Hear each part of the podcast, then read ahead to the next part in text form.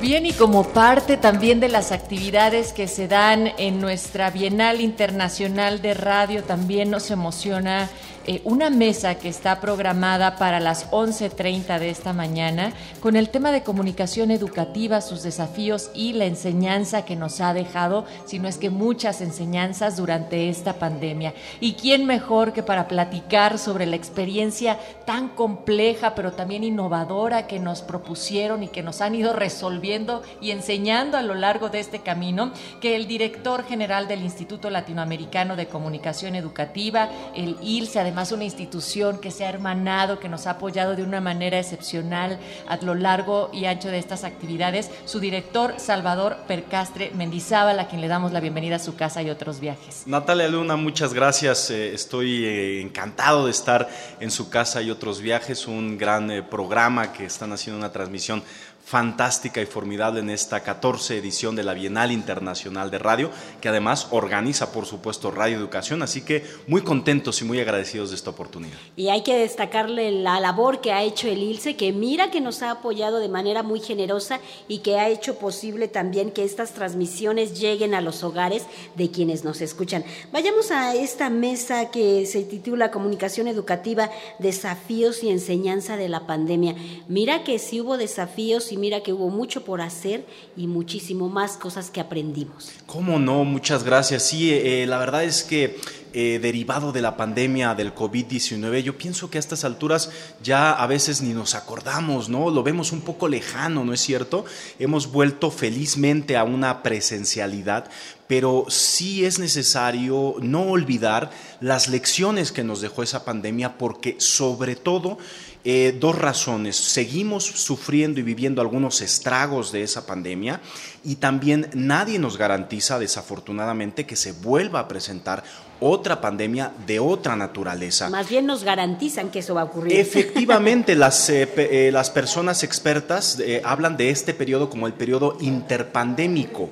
Es decir, es un periodo en el que mm, ha pasado una pandemia y no sabemos cuándo vuelva a pasar la otra. Entonces, eh, las enseñanzas que nos deja, sobre todo en el ámbito de la comunicación educativa, son bastantes. La primera, pues el gran rezago que se generó precisamente derivado de la pandemia, no solamente en México, eh, más de 1.600 millones de estudiantes en 200 eh, países en el mundo, según reporta la UNESCO, sufrieron algún de alguna manera algún estrago derivado de la pandemia. Eh, tiempo después también los efectos de esa pandemia se han venido estudiando por especialistas. Por ejemplo, eh, la parte del el aprendizaje no es el mismo aprendizaje de la misma calidad derivado de la pandemia. Los índices de lectura y de comprensión de la lectura han disminuido derivados de la pandemia. Enfermedades eh, socioemocionales también eh, que afectaron y que se, exacerbaron. Dramas familiares que se suscitaron. Y todo esto al final afecta al núcleo familiar del cual depende también la, el bienestar de las niñas, los niños y las y los jóvenes, no solamente en México, sino en América Latina y el Caribe. Entonces, vamos en esta mesa a hablar un poquito de cuáles son esos retos y que nos plantean de cara al presente eh, después de la pandemia del COVID-19 y cómo poder eh, entender mucho mejor y ayudar mucho mejor a las comunidades educativas en México y en América Latina. Salvador, y también me gustaría que resaltemos la importancia del por qué en una bienal en donde se ha hablado sobre narrativas sonoras, sobre la construcción desde el periodismo a una cultura de paz, en fin, cuando estas temáticas están planteadas y muy centradas eh, de manera particular en el periodismo y en otras formas en las cuales este, se atienden a los lenguajes radiofónicos, es pertinente hablar sobre la comunicación educativa. ¿Cómo no? Es pertinentísimo. Primero porque la radio es un medio de comunicación que contribuye a la educación y al desarrollo de la cultura. Eh, la comunicación educativa no solamente son clases a través de los medios de comunicación, no, los medios de comunicación cumplen una función social muy importante. También refuerzan los conocimientos que las y los docentes aplican en el aula. Las y los estudiantes pueden acompañar y potenciar su proceso educativo a través de contenidos de calidad por los medios audiovisuales. No solamente sus expresiones digitales, sino los medios eh, eh, predigitales de toda la vida, como son la televisión y por supuesto la radio. Pero la radio cumple un objetivo particular porque tiene por su naturaleza una condición particular que es su gran penetración. La radio llega a lugares y comunidades donde incluso el Internet no llega y la televisión ni se diga. Por tanto, el, la radio, el radio tiene una posibilidad mucho más amplia de llegar a comunidades a donde no llegan otros medios de comunicación. Y con medios como radioeducación y con la radio de calidad y con contenidos de valor que contribuyan a un entendimiento del mundo, al conocimiento de la cultura, de las culturas del mundo, de la ciencia, de la tecnología, de la innovación, del desarrollo tecnológico, contribuyen sin duda alguna a una formación de calidad y en valores para las y los estudiantes. Y si me lo permiten, hablamos en esta 14 Bienal de periodismo y cultura para la paz. Bueno, la educación para la paz es una dimensión transversal en la formación docente. La nueva escuela mexicana, que es un nuevo planteamiento curricular disruptivo que plantea poner en el centro a las comunidades y poder comprender eh, un nuevo proceso educativo, también incluye esta dimensión transversal de cultura de paz. Que, que, también eh, defienden organismos internacionales como la propia UNESCO. Entonces, la radio, el periodismo y la cultura de paz están íntimamente vinculados con la educación.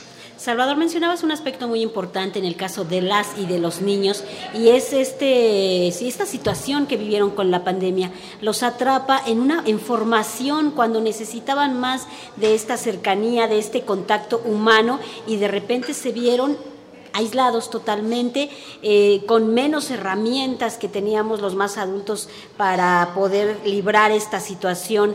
¿Cómo se tocará este tema en la mesa también? ¿Cómo no? Vamos a, comentar algunos aspectos que ya hoy en día tenemos evidencia, porque ya se ha hecho investigación académica de los efectos objetivos, concretos, derivados de la, de la pandemia, no solamente en la salud socioemocional, sino en el aprendizaje, eh, la deserción escolar, que también se ha eh, incrementado felizmente este año, de acuerdo al último informe de gobierno del presidente de México, hay un gran avance y se han recuperado cientos de miles de estudiantes que ya estaban fuera del sistema educativo.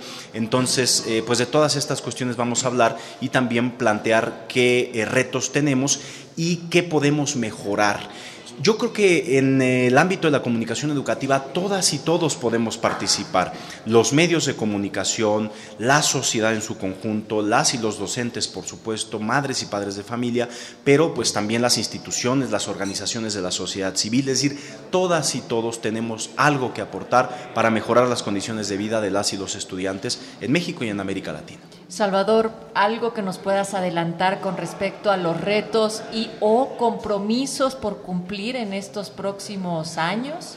¿Cómo no? Eh, eh, una de, eh, de las conclusiones a las que llegamos, que es un poco lógica, pero que hay que seguir fomentando, es la educación híbrida, en sus formatos híbridos. Es decir, lo híbrido llegó para quedarse. Ya la educación no se entiende hoy en día sin los formatos híbridos. Sin embargo, una de las grandes lecciones que nos dejó la pandemia es que no se pueden esperar los mismos resultados en educación que está diseñada para ser presencial eh, poniéndola a través de Internet. Es decir, las clases estaban diseñadas antes de la pandemia para ser clases presenciales fue una cuestión emergente que nos metieron al Zoom y que las maestras y los maestros heroicamente pues, se adaptaron como pudieron para poder adaptar algo que no estaba diseñado para hacer en línea.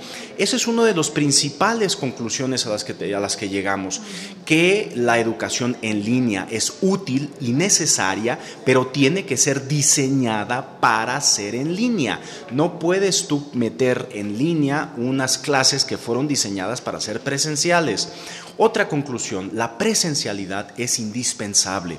Las y los niños necesitan estar en la escuela, necesitan convivir, necesitan estar en comunidad, necesitan desarrollar una serie de aprendizajes y eh, eh, elementos eh, de su formación cognoscitiva, de las relaciones interpersonales para poder contribuir a una formación integral.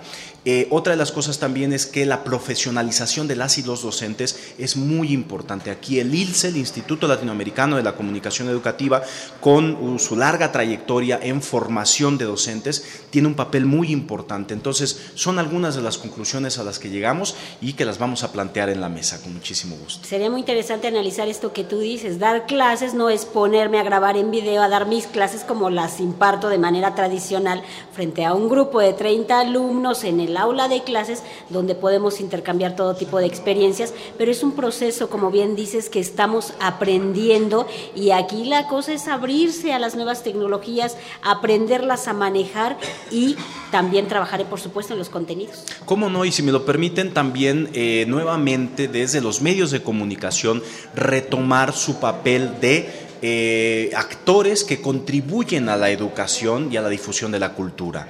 Eh, los medios de comunicación simplemente con transmitir contenidos de calidad, contenidos de valor, contenidos que promuevan los derechos humanos, la multiculturalidad, el respeto a la diferencia, una cultura de paz, con eso hacen muchísimo, ¿no? Y teniendo una visión pues pluricultural, de abierta al mundo, a las culturas, con eso ya contribuyen de una manera sustantiva. Así que ojalá que eh, los medios de comunicación sigan el ejemplo de radioeducación de compartir contenidos de valor.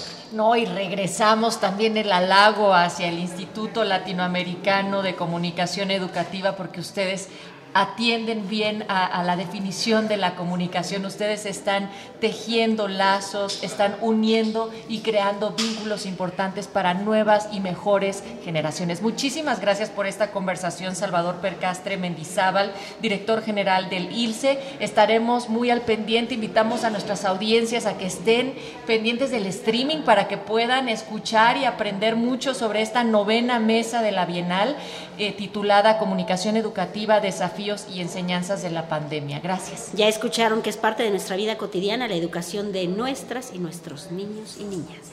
Muchísimas gracias.